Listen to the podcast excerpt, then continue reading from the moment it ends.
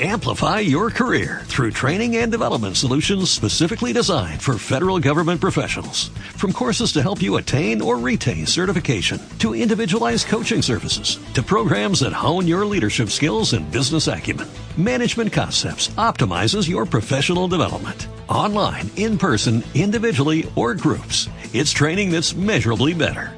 Learn more at managementconcepts.com. That's managementconcepts.com.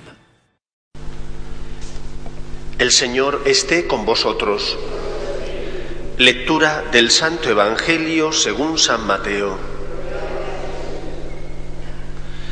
En aquel tiempo se adelantó Pedro y preguntó a Jesús, Señor, si mi hermano me ofende, ¿cuántas veces le tengo que perdonar? ¿Hasta siete veces? Jesús le contesta, no te digo hasta siete veces, sino hasta setenta veces siete. Y a propósito de esto, el reino de los cielos se parece a un rey que quiso ajustar las cuentas con sus empleados. Al empezar a ajustarlas, le presentaron uno que debía diez mil talentos. Como no tenía con qué pagar, el Señor mandó que lo vendieran a él con su mujer y sus hijos y todas sus posesiones y que pagara así.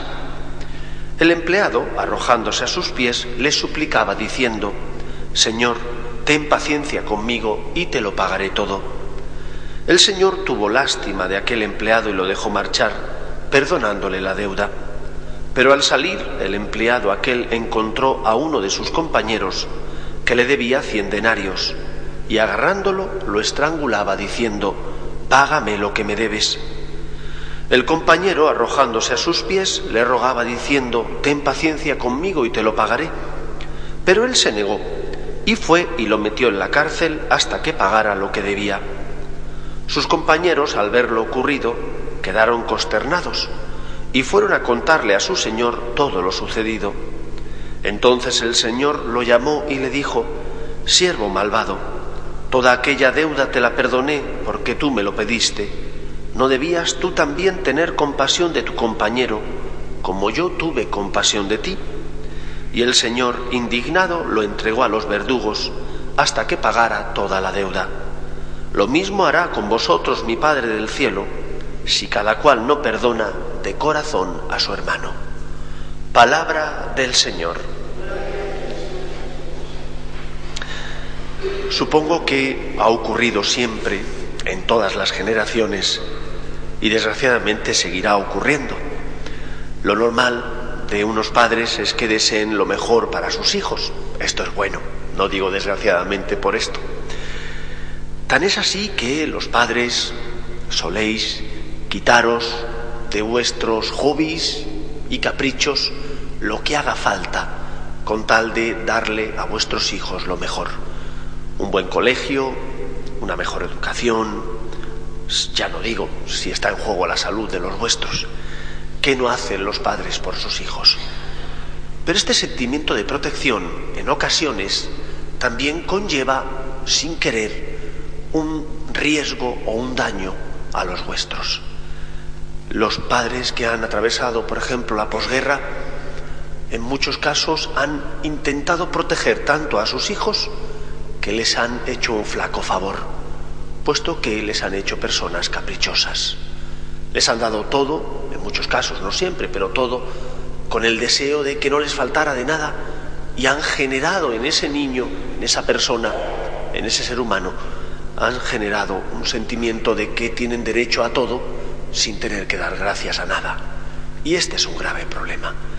Nosotros vivimos en la sociedad de los derechos, pero no de las obligaciones.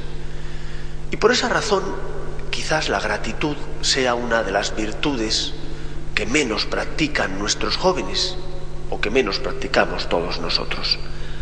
Nos hemos convertido en personas que solo ven sus derechos, que solo se fijan en lo que le corresponde, pero no se dan cuenta de sus obligaciones y de las necesidades de los que están a su lado.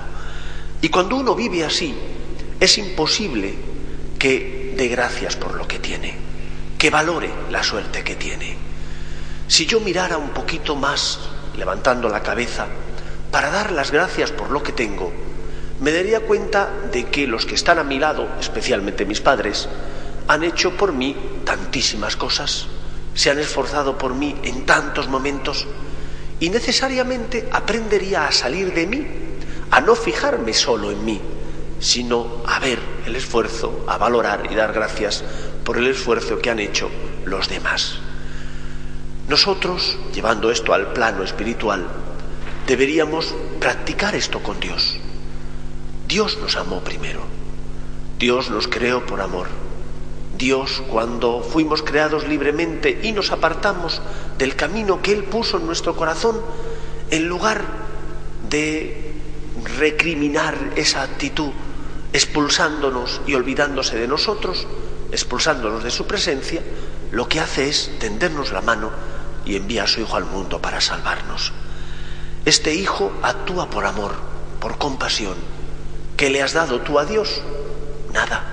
Si acaso a veces desprecio, en muchos momentos le das la espalda, pero Él que es compasivo, el que siente misericordia del desvarío de los hombres, envía a su Hijo al mundo. Y cada uno de nosotros debería tener esto muy presente en su vida. Porque cuando los demás te hacen daño, tú deberías darte cuenta de que Dios, al que tú también a veces desprecias, en lugar de pagarte con la misma moneda, lo que hace es tener misericordia de ti. Y por eso, si Dios la tiene conmigo, si Dios no me paga como yo le trato, tampoco yo tengo que tratar así a los demás. Yo tendré que tratarles como mi Padre Dios me trata. Yo tendré que amarles como a mí me gustaría que me amaran. Y por eso dice Jesús, la medida que uséis la usarán con vosotros. El ejemplo que ponía de este siervo ingrato, que es perdonada su deuda porque se lo pide a él, pero sin embargo él no es capaz de perdonar una deuda mucho menor a un compañero, es el ejemplo que se reproduce en nuestras vidas. ¿Cuánto te ha perdonado Dios? ¿Cuánto nos ha perdonado el Señor? Y sin embargo nosotros actuamos ingratamente porque no solo no le damos gracias a Él, sino que además parece que no debemos nada a nadie y que cuando alguien te hace daño pones el grito en el cielo diciendo ¿cómo es posible que a mí me hagan esto? ¿Y qué es lo que tú haces? ¿Tú no haces lo mismo con Dios y con los semejantes que pasan a tu lado? ¿Tú no tienes razones también para pedir perdón? Y no tienes razones para estar agradecido porque tanto Dios como los demás te perdonan. Por eso perdonemos a los demás para ser perdonado. El ejemplo es el ejemplo de María la Magdalena, que el Señor dijo de ella, mucho se le ha perdonado porque mucho ha amado. ¿Amamos? Si amamos, el Señor nos perdonará también. Si somos generosos teniendo misericordia con los demás, ¿cómo no el Señor la va a tener también con nosotros? Estirpemos la ingratitud.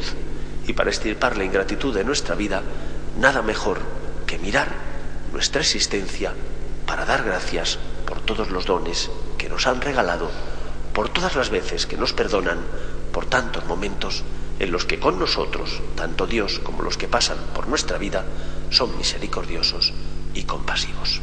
Que el Señor nos ayude. Nos ponemos en pie. Amplify your career through training and development solutions specifically designed for federal government professionals. From courses to help you attain or retain certification, to individualized coaching services, to programs that hone your leadership skills and business acumen, Management Concepts optimizes your professional development. Online, in person, individually, or groups, it's training that's measurably better. Learn more at managementconcepts.com. That's managementconcepts.com.